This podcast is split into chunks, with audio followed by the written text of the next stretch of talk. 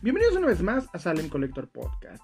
Yo soy Salem y espero que la estén pasando muy bien este delicioso viernes y más que nada porque hoy toca podcast.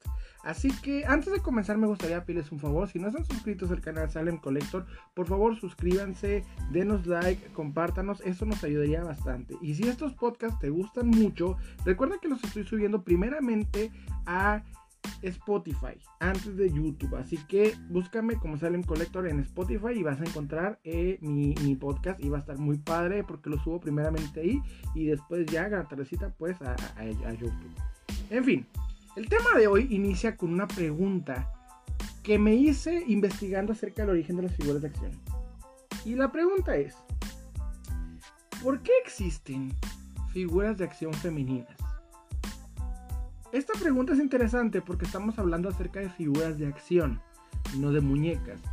Y dada la demanda que tienen a nivel internacional las figuras de acción femeninas en comparación a las figuras de acción masculinas, pues es bastante considerable, ya que están muy por debajo de lo que usualmente vemos. Y más que nada, las mal llamadas peg warmer, que vendrían siendo las calientarrendijas, es decir, este tipo de figuras de acción que tienden a venderse menos, usualmente son de figuras de acción de mujeres. Y es curioso porque aunque a nivel, o sea, a nivel internacional, a nivel económico, no sean el mismo negocio que las figuras de acción masculinas, aún así existen. Y la pregunta cae en ¿por qué? ¿Por qué existen estas figuras de acción? La respuesta que encontré fue demasiado interesante y he decidido compartírselas. Antes de comenzar me gustaría platicarles que usualmente cuando hago un podcast manejo la temática cuando ya salieron las figuras en venta. Es decir, casi no me enfoco en, la situación antes de su salida. ¿Ok?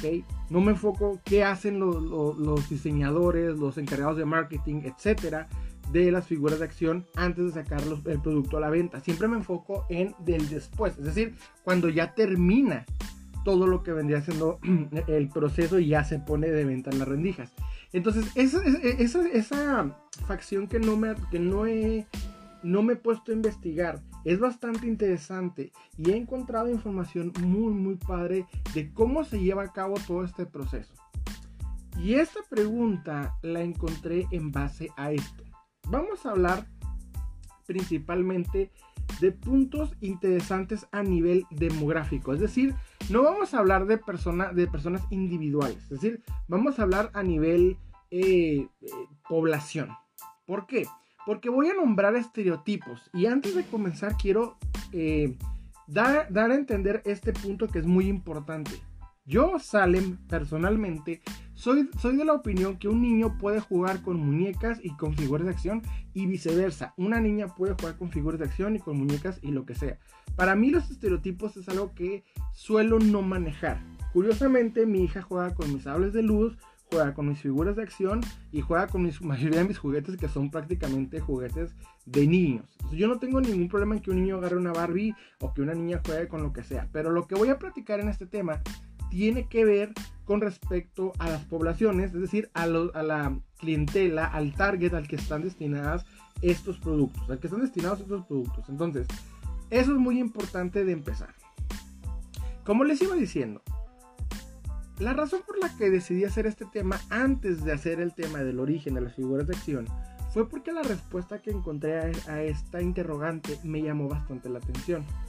Investigando acerca del origen de las figuras de acción, me di cuenta que la diferencia entre muñeca y figura de acción es muy muy tenue, pero aún así palpable. Es decir, es muy pequeñita la diferencia, pero aún así se puede notar. Por lo que he decidido explicarles más o menos la diferencia entre figura de acción y este, una muñeca. Miren, ambas, la, la diferencia radica principalmente en que están destinadas a públicos diferentes. Es decir, las figuras de acción están destinadas para los niños y las muñecas para las niñas. Sin embargo, son paralelas, es decir, son prácticamente una sin la otra no existe. En el origen de las figuras de acción, todo se remonta a Stan Weston. Stan Weston era un inventor, el cual al, ver a Barbie, al observar todo el, el, ¿cómo decirlo? la euforia que causaba Barbie, cómo las niñas tenían esta muñeca tan eh, famosa que ha revolucionado el coleccionismo y, todo el juguete eh, desde su historia, decide hacer una versión pero para niños, porque antes de esto lo más unisex que había eran el señor cara de papa, ¿ok? Y en aquel tiempo era una papa, literalmente, estamos hablando de los 60 era una vil papa que tenía caritas, ojitos, o sea, en eso consistía el señor de papa y era el muñeco más unisex que existía. Entonces Stan Weston decide hacer un concepto diferente y radical totalmente para hacerle, no, bueno, sí se le puede decir competencia a Barbie. Entonces Stan Weston tiene la idea de hacer ahora muñecos, pero la temática que más se le ocurrió para que fuera más varonil o más, este, e, en estos tiempos obviamente, más, este, eh, un poquito más, más, eh, ¿cómo decirlo?, ruda, se le ocurrió la temática de la milicia. Obviamente en los 60 con todo esto de la guerra en Vietnam, etcétera, se le ocurre la idea de traer a colación la milicia. Entonces crea el primer muñeco militar y decide vender este concepto a las eh, compañías jugueteras. Va a varios lugares, lo rechazan y de pronto llega Hasbro. Hasbro le encanta la idea y decide comprarle de manera muy económica esta idea. Curiosamente fue el, creador del muñeco de figura de acción que el que vendió y decide vender esta figura eh, económica, es decir, esta idea de manera económica. Pero, este, en cuanto la vende, Hasbro rediseña toda la idea y crean lo que vendría siendo la, la ¿cómo? La primera línea de figuras de acción que han existido hasta el sol de hoy. Y es G.I. Joe, ¿ok? Hasbro le pone el nombre, le pone la etiqueta, lo empieza a producir en masa y nace, por así decirlo, la semillita de las figuras de acción como las conocemos hoy en día.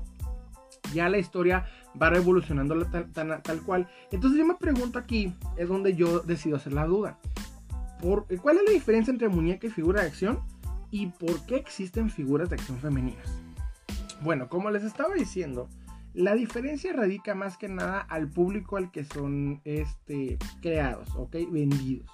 Entonces, una muñeca actualmente tiene una característica casi muy común, es que el cabello es real, lo que sirve para peinarla, para hacerla ver estética, para vestirla, etc. El punto de una muñeca es ser estética y es manejar una historia un tanto, eh, ¿cómo decirlo?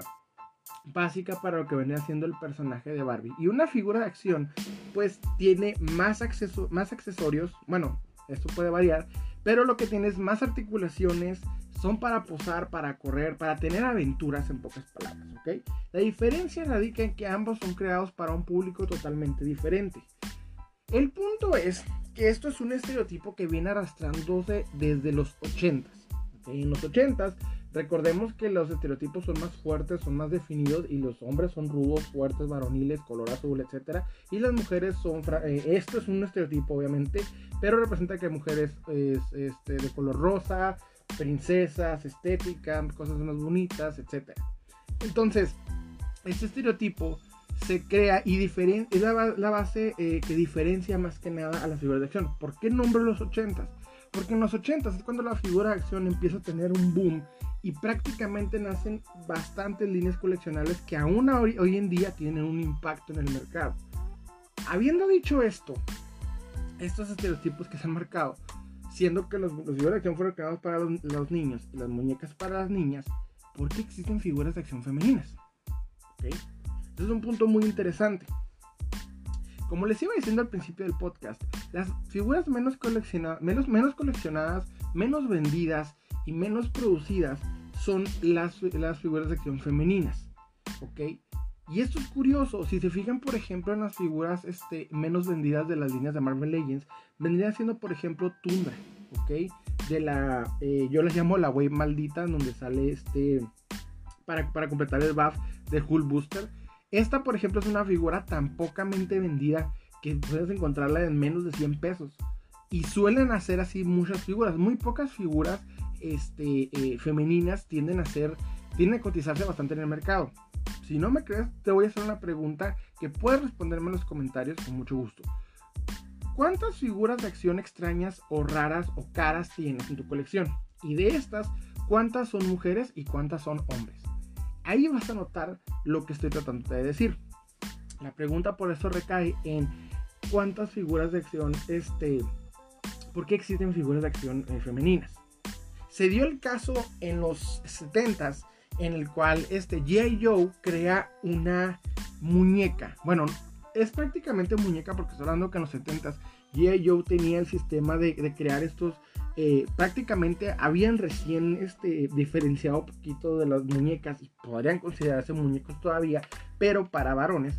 Entonces, crean, crean en esta línea varonil de G.I. Joe una enfermera.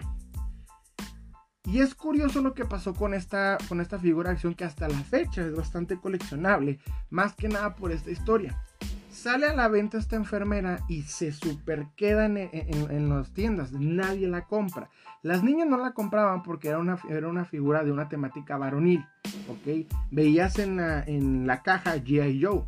Y aunque era una enfermera y prácticamente parecía una Barbie, no la compraban porque tenías esto, esto marcado de, algo militar, de algo varonil. Y en los 70 estoy hablando en donde una, época en la cual pues, las cosas eran un poquito más conservadoras, obviamente no se vendió. Y los niños no la compraban porque prácticamente era una muñeca. Entonces, este tipo de figura, esta, figura de acción se devolvió al fabricante, hubo muy pocas piezas vendidas y actualmente se cotiza en un precio bastante alto. De hecho, hasta salió un episodio del precio de la historia, porque ese punto es muy interesante. Ambos este, públicos en aquel momento no aceptaban este producto y era demasiado curioso. Aún así, quiero entender qué les dio por crear mujeres en las figuras, en, figuras de acción. Ha evolucionado mucho las cosas de los que estoy platicando ahorita, hay que entender ese punto. Pero al inicio de todo esto, ¿cómo se plantea? Nosotros los coleccionistas no nos fijamos en que si son hombres o mujeres las figuras de acción, nos fijamos en el personaje, ¿ok? Porque no es lo mismo tener una figura de acción de Rose de Star Wars a tener una figura de acción de Leia o de Rey, ¿ok? Incluso de alguna otra mujer de Star Wars. Pero Rose es un personaje tampoco coleccionado, tampoco atractivo en el sentido de, de historia, de trama, que la gente realmente no se, no se identifica con ese personaje y de hecho la figura es muy poco eh, vendida. Entonces, habiéndote dicho esto, ¿cuántas figuras de acción en comparación, es decir, este, raras caras que se cotizan son de mujeres y cuántas son de hombres? Eso es una historia o un punto muy curioso. Entonces, cuando yo me puse a investigar cuál era la razón por la que existían las figuras de acción de mujeres, siendo que usualmente tienden a ser menos vendidas. Me voy yendo al origen y es el punto de crear drama. Ok, me vas a decir, bueno, ¿y qué quiere decir esto de crear drama? quiero que recuerdes cuando eras niño, ok, o niña, no importa. Cuando jugabas con tus figuras de acción, con tus juguetes, con tus, no, no importa, recuerdas que tenías una historia. Aún ahorita, si observas a un niño jugando con sus juguetes, Ay, están haciendo una historia, nosotros no la podemos ver, pero los niños la están viviendo, la están creando. Ok, al momento de jugar, los niños crean esta historia para poder darle sentido a la figura que tienen en la mano. Si tú jugabas con He-Man, imaginabas que llegaba Skeletor y, y, se peleaban y salvabas a Eternia. Si jugabas con los superhéroes, llegabas, salvabas a la ciudad, etc. ¿Ok? Entonces, esta situación, los diseñadores y, creadores de marketing de, las empresas se dieron cuenta que los niños, curiosamente, este, necesitaban crear drama para que las historias que ellos creaban al momento de jugar fueran más versátiles, fueran más, eh, ¿cómo decirlo?, más vívidas. Entonces, crean la figura de acción femenina. Un ejemplo para esto vendría siendo Leia Kenner. Los niños la compraban porque les gustaba imaginar en aquel tiempo, ¿verdad? Estoy hablando de 1970, que Vader se robaba a Leia y Luke tenía que ir a rescatarla. Entonces, el punto de, las figuras de acción femeninas en ese momento, obviamente, fue para crear drama, fue para que los niños al momento de, crear sus historias tuvieran un punto, una drama, un, drama, etcétera, para que sus juegos fueran más vívidos, más realistas. ¿Ok? Y es curioso, porque aunque la figura de acción femenina sigue siendo, o sea, pues, es algo que un niño no jugaría, no se sentiría identificado en aquel momento. Ahorita, pues las cosas son, son más modernas, muy diferentes. obviamente e, en ese momento servía para crear una dicotomía, para que los niños pudieran sentir su historia. Y esto es muy interesante porque si se fijan la mayoría de las líneas coleccionables antiguas, ochenteras, veías por lo menos una mujer en cada línea coleccionable. En el caso, en el caso de la línea de Master of the Universe veías a Tila. En el caso de, de, la, de G.I. Joe veías varias este, soldados mujeres. Y en el caso de, de Star Wars, obviamente Leia y varias versiones de la misma. Entonces, existían estas, estas figuras de acción femeninas para crear este drama, esta dicotomía y que los niños pues, tuvieran una, una aventura más diferente. Obviamente estamos, ya no estamos en, esa, en aquellos entonces, estamos en 2020 y las cosas son totalmente diferentes. Aunque ya para este punto no sé si está escuchando este podcast aún en 2020 o ya en 2021, pero el caso es de que son tiempos más modernos. De hecho, actualmente ya la mujer no se representa como un ser que tienes que salvar.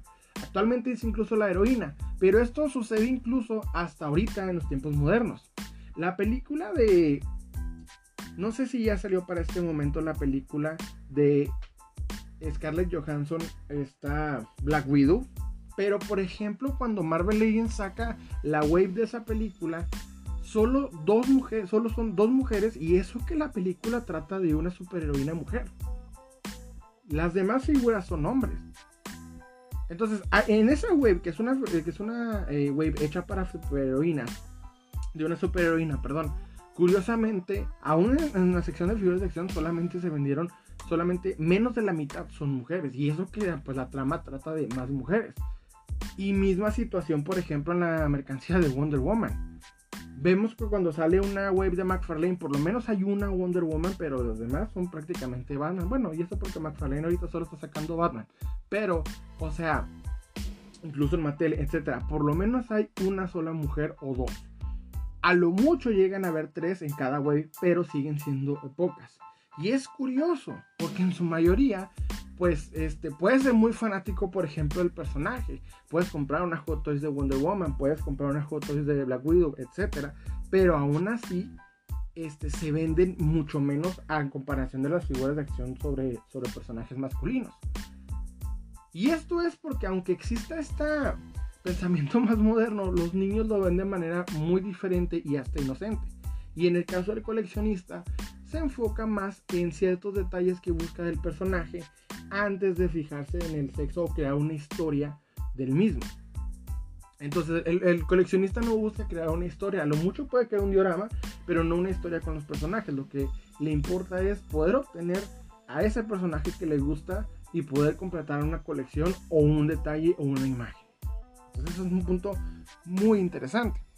Entonces, aquí aunque nosotros lo podamos ver de una manera más moderna, los juguetes son hechos para audiencias diferentes y aunque no seamos coleccionistas de esto, siguen siendo juguetes. Sin embargo, es muy curioso cómo aún habiendo evolucionado de ciertos eh, puntos diferentes, las figuras de acción siguen teniendo esa misma, eh, ¿cómo decirlo? Sencillez que, al momento de ser creadas. Stan Winston cuando crea la idea de la figura de acción y vende su, idea a, a Hasbro, inicia un punto muy interesante entre, este, entre las figuras, bueno, entre los juguetes de niños y niñas.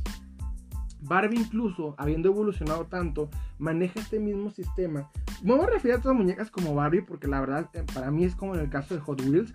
O sea, si vas a hablar de carritos, hablas de la, de la compañía mejor y más, y más famosa que vendría siendo Wheels. En este caso, la compañía mejor y más famosa de las muñecas, pues es obviamente Barbie y Mattel. Entonces, este, incluso en esta, en esta misma línea hay pocas figuras de hombres, eh, perdón, hay pocas muñecas de hombres y existen. Y es curioso porque hasta Barbie es extremadamente universal. Por ejemplo, existe eh, versiones de Star Trek de Spock y de el Capitán Kirk. Y a mí me gusta mucho porque aunque son Barbies, pues son prácticamente los personajes. Y de hecho en la época de la mercancía de Batman v Superman, me tocó ver un, no sé si un Tupac o, o cómo decirlo en, ese, en ese tipo de coleccionables, pero este, existen eh, versiones de Batman y Superman Barbie. Entonces, ¿cómo, ¿cómo podemos llamarlo en este caso? Siendo que pues son, son muñecas, pero son de personajes masculinos y con articulaciones, etc. pero siguen siendo Barbies. Entonces es, muy curioso ese punto. Yo creo que eso es algo más como para coleccionistas, porque el coleccionismo de Barbie es algo muy, muy complejo. Que yo la verdad respeto mucho a los coleccionistas de Barbie porque es universal. De hecho, mi esposa empezó a coleccionar Barbie y la verdad lo que yo he estado viendo, investigando, me deja sorprendido, anonadado, porque la verdad es desde el punto vintage hasta lo moderno, hasta lo más, este, ¿cómo decirlo?, extravagante pues eh, eh, eh, me deja impresionado. Hace poco, por ejemplo, estaba viendo con, esto del Día de Muertos, la salida de una versión de Barbie de Día de Muertos, que aquí el punto que tiene esta, esta muñeca es los detalles, es la fecha y es una, cosa increíble. De hecho, la vi y dije, wow, o sea, como, como fanático de los juguetes, debo admitir que es bastante interesante. Y ni se diga de lo que hace cada Barbie cada año. Esta saca una edición especial por ahí de las Holidays, creo que se llama Barbie Holiday. Y creo que tiene como característica cabello real. Y esto lo sé porque mi esposa las colecciona. Pero la verdad me, gusta mucho verlas. Se me hace muy interesante. Y, tienen un precio muy, muy grande. O sea, bueno, para lo que yo considero una Barbie. Pero bastante bien. Y es un coleccionable. Wow, Y ni se diga lo que viene siendo el 80. Pero el caso es de que manejan el mismo principio las, niñas al momento de estar creando, este, jugando eh, con los castillos, con las casitas, con lo que sea de Barbie, necesitan por lo menos un varón para poder crear una historia. Y de misma manera que los niños este, crean historias a base de esto. Entonces, si tú le das una muñeca o una figura de acción femenina a un niño, crea una historia y, están imaginando esto. Entonces, es algo muy interesante si, les pongo a recordar esto de niños. O sea, Pónganme en los comentarios qué historias creaban con sus juguetes. La verdad, son, es, es algo muy, muy interesante que a mí la verdad me, me apasiona mucho. Y pues e, es, al encontrar esta respuesta, dije, wow, o sea, me, me, encantó saber que pues el punto es crear drama. Y esto lo saben los, este, los creadores de, de juguetes, de figuras de acción. Obviamente el punto de vista coleccionista pues no tiene que ver con esto si tú coleccionas figuras de acción femeninas, obviamente es por un punto específico, ya sea por atracción a la figura, por atracción al personaje, para completar una colección, etcétera. O sea, no nos fijamos en ese punto, pero me hizo muy curioso cómo pues un niño no, no realmente colecciona, sino busca jugar y cómo es que en su juego entra una figura de acción, entra este, una historia, eh, una mujer. Obviamente se me hace muy interesante y más que nada en una época más conservadora. Ya ahorita las cosas han cambiado y yo los niños casi ya ni juegan con figuras de acción. Entonces, pero aún así creo que es muy interesante y más que nada cómo pues los niños jugaban, manejaban esta idea, ¿verdad? De, de, historias, de crear eh, realidades eh, alternas, cómo tenían participación. Yo creo que ahorita un niño ya realmente no juega tanto con una muñeca para ser salvada o una figura de acción de mujer para ser salvada, sino como una heroína, porque ahorita el cine, los cómics y todo le ha dado un lugar muy interesante a las mujeres y creo que está muy padre eso. Y más que nada porque pues ahorita yo veo por ejemplo a Wonder Woman como una mujer poderosa y creo que un niño ahorita jugaría como lo que es una heroína. Entonces es algo un punto, un punto muy interesante. Ya no es rescatar a, la princesa, sino también el equipo, el, ser este superhéroes, un equipo de superhéroes como los Avengers, como en la Liga de la Justicia, etcétera, y ya son más que, eh, eh, pues, ¿cómo decirlo?, damas en peligro, sino más bien compañeras en, el, en la acción. Entonces eso es muy interesante cómo ha ido evolucionando a través de las épocas y cómo nosotros los coleccionistas vamos variando también esta idea. Actualmente, eh, las figuras de acción, por ejemplo, en el caso de Marvel, lo que viene siendo la figura femenina, la base, es bastante sencilla y hasta un poquito, yo diría, de menos calidad que la de los varones. Existen, por ejemplo, en las de los varones este, bases muy padres, con muy buenas articulaciones, pero creo que en la parte de las mujeres sí hay este, mucho que evolucionar.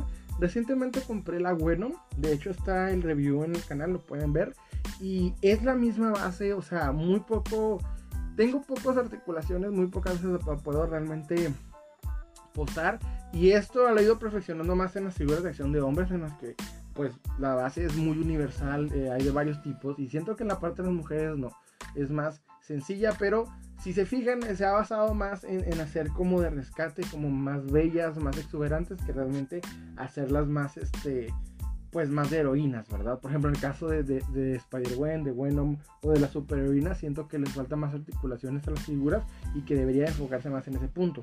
McFarlane, por, eh, de diferencia, ha sacado muy pocas eh, figuras de acción femeninas. Va a empezar a sacar por lo que estoy viendo en las noticias, pero la verdad aún también le falta eh, enfocarse bastante en eso. Y siento que, también le falta meter más personajes de DC a, su colección y más que nada este, femeninas, porque hay superheroínas increíbles. No solo Marvel puede darte buenas figuras de acción, sino también DC y creo que debería enfocarse en, en superheroínas tan geniales aparte de la Mujer Maravilla y que solamente vemos la parte de la película en lo que viene siendo la colección de DC Multiverse. Entonces eso me hace muy muy interesante. También recientemente pude encontrar a Gwen Stacy y es una figura fantástica, espectacular. Pero creo que esta, por ejemplo, en este caso, aunque es una figura de acción y, yo como coleccionista la, busco para coleccionarla, creo que si un niño la compra es específicamente para que el hombre araña la salve o para posar con el hombre araña. No es tal cual una superheroína porque si se fijan, esta figura de Gwen Stacy con el cambio de cabeza de Mary Jane, pues es prácticamente para no sé cómo decirlo, pero para poner con el hombre araña realmente no tiene como que un punto de coleccionismo individual, individual. Eso principalmente. Y curiosamente las Peg Warmer, que en este caso viene haciendo las calientas pues prácticamente las figuras que se quedan no tanto tiene que ver con eh, el concepto de que sean mujeres, sino que las figuras usualmente no tienen una utilidad ni tampoco son atractivas o puedes crear una historia interesante o van con una colección. Entonces es un punto que, que, sí hay que notar. Sin embargo, eh, pues obviamente las cosas ya no son como lo eran antes. Obviamente ya cualquier persona puede comprar una figura de acción, niño, niña, adulto, lo que sea. Ya no, ya no está solamente predestinado. Y siento que la línea Marvel Legends, aunque curiosamente este, pues se pueda eh, considerar incluso juguete, veo que está hecho un poco más para coleccionistas y al momento de crear estas figuras notan que quiere un coleccionista en su colección o una coleccionista en su colección. O sea, como que saben realmente al momento de elegir a la, personaje que van a crear por qué y por qué va a ser atractivo.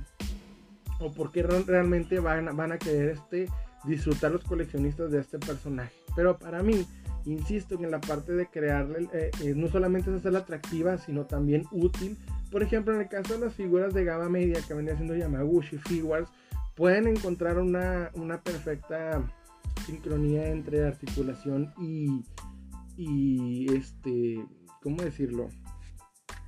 Simetría. Y es el caso, por ejemplo, tengo una Harley Quinn de Figures este, de la versión Injustice y la verdad se ve muy muy bien, me gustan mucho las articulaciones que tiene y la simetría que es, o sea, es una figura bastante decente y siento que en algunos casos pues sí hace falta eh, centrar ese punto.